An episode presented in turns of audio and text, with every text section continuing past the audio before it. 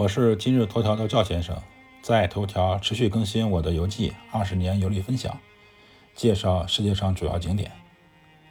本篇文章共有十五张照片。因为工作原因，我在巴基斯坦陆续生活过几年。一个当地朋友推荐我一本书，名字叫啊，这个英文名字啊，我的英语很烂。这本书的英文名字叫做《耶路撒冷：One City》。Three Face，把它翻译成汉语，就是耶路撒冷，一城三教。这本书里描述了耶路撒冷这座圣城在伊斯兰教徒心目中的地位。当年看完这本书，我就一直找机会去以色列，去耶路撒冷体会一下信徒的力量。几年之后，借着长江商学院游学的机会，终于领略了耶路撒冷的美。和耶路撒冷的苦。耶路撒冷是一座历史悠久的城市，在地理上位于犹大山地，介于地中海和死海之间，被誉为三大一一神宗教的圣地。也就是说，这三个宗教他们信仰的是一个神，也是唯一的一个神。现在。以色列号称将首都迁到耶路撒冷，这是一件非常敏感的政治事件。当然，我对此没有任何评论嘛。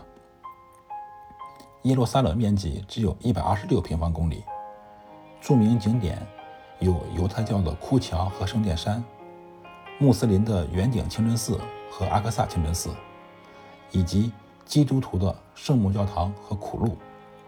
这些地方我没有去圆顶清真寺。因为我不是伊斯兰教徒，不被允许进入。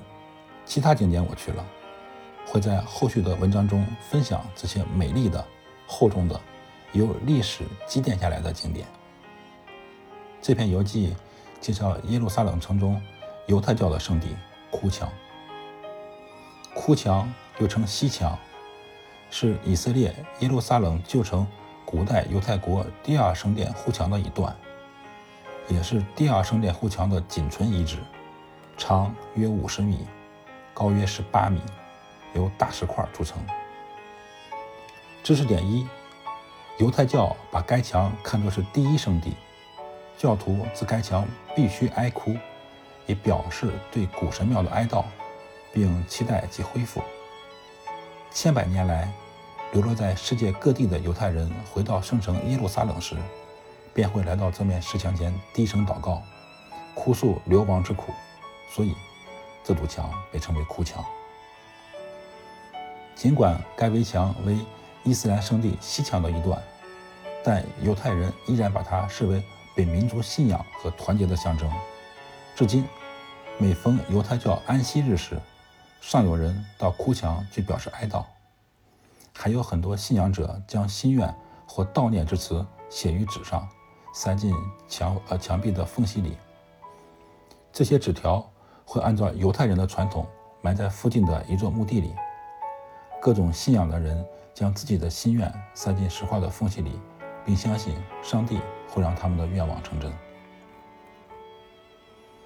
耶路撒冷老城中，安检措施是非常严格的。进入哭墙之前，只能沿着狭窄的走廊经过几道安检，才能进入哭墙范围。知识点二：我不是犹太教徒，尽管可以接近哭墙，但是接近哭墙之前必须头戴犹太教标志性的小黑帽，否则不许接近。祷告的地方分割成男女两部分，男左女右。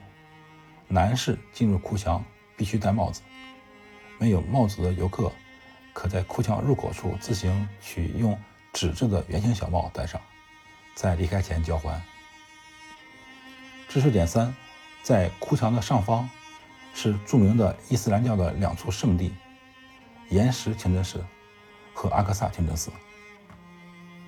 两个冲突不断的宗教在耶路撒冷这里汇集到了一点。因为哭墙是犹太教圣地，我没有拍摄太多照片，只贴出几张以赏读者。至于哭墙的历史，那可是一个很长的故事。感兴趣的网友可以上网自行查找。最后八卦一下，犹太人的信仰力量非常强大。二零一二年十二月十九日，哭墙出现一个奇迹：一名男子在祈祷时发现一个信封装有五百零七张支票，总额竟然高达五亿美金，按当时的汇率，约合三十一点二亿人民币。以色列媒体调侃称：“总有人在哭墙祈求经济保障，他们的祷告终于有了答复。”很多犹太人会在哭墙的墙缝里。塞写完自己心愿的纸条，但支票还是很很很少见的。被发现的五百零七张支票来自世界各地，每张金额都在一百万美元左右，上面有签名，但是没有写是开给谁的。当地的拉比认为，写支票的人可能想把他所有的财富都交给上帝，这就是信仰。赵先生，二零二一年十一月十日。